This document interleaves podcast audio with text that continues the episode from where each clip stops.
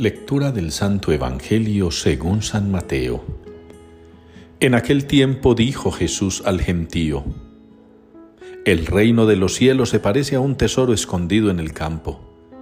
El que lo encuentra lo vuelve a esconder y lleno de alegría va a vender todo lo que tiene y compra el campo.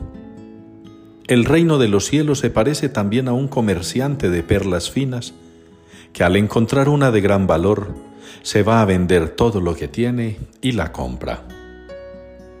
Palabra del Señor.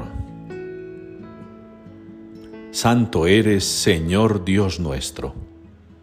Es la respuesta que nos une hoy en la liturgia al Salmo 98. Santo eres, Señor Dios nuestro.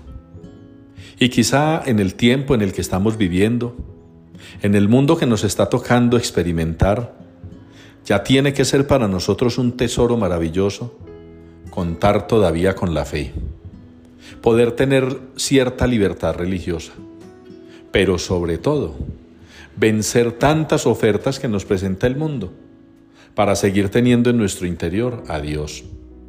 ¿Cuántas personas ya navegan por el mundo sin Dios? Porque el Dios son ellos mismos. Su Dios es su propio parecer sus dioses son sus ídolos, sus vicios, sus mañas, sus manías. Su Dios es esa pobre, triste y desamparada conciencia con la cual hacen y deshacen sin ningún remordimiento, sin ningún dolor, sin ningún arrepentimiento. Es un don de Dios y es un tesoro maravilloso poder tener la semilla de la bondad y de la misericordia aún en el corazón poder reconocer que el Señor sigue siendo nuestro Dios, que aunque el mundo le cierre las puertas, lo rechace, que aunque muchas personas hayan cambiado a Dios por sus dioses y sus ídolos prefabricados, Dios sigue siendo el Señor nuestro.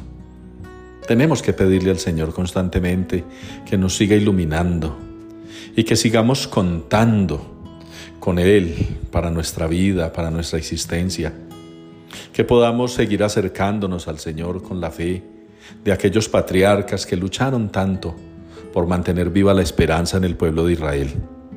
Ustedes y yo, hermanos, el nuevo pueblo de Israel, el pueblo de Israel de estos tiempos, encomendémonos al Señor y démosle gracias, porque sigue siendo nuestro tesoro y es en Él en el que ponemos nuestra fe, nuestra esperanza, nuestro amor.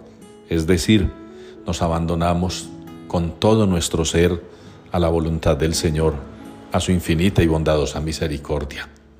Ojalá pues las palabras del Salmo resuenen en este día en nuestros corazones, en nuestras mentes, y que en todo lo que pensemos, digamos o hagamos en este día, resuene esa alabanza de que santo es el Señor, Dios nuestro.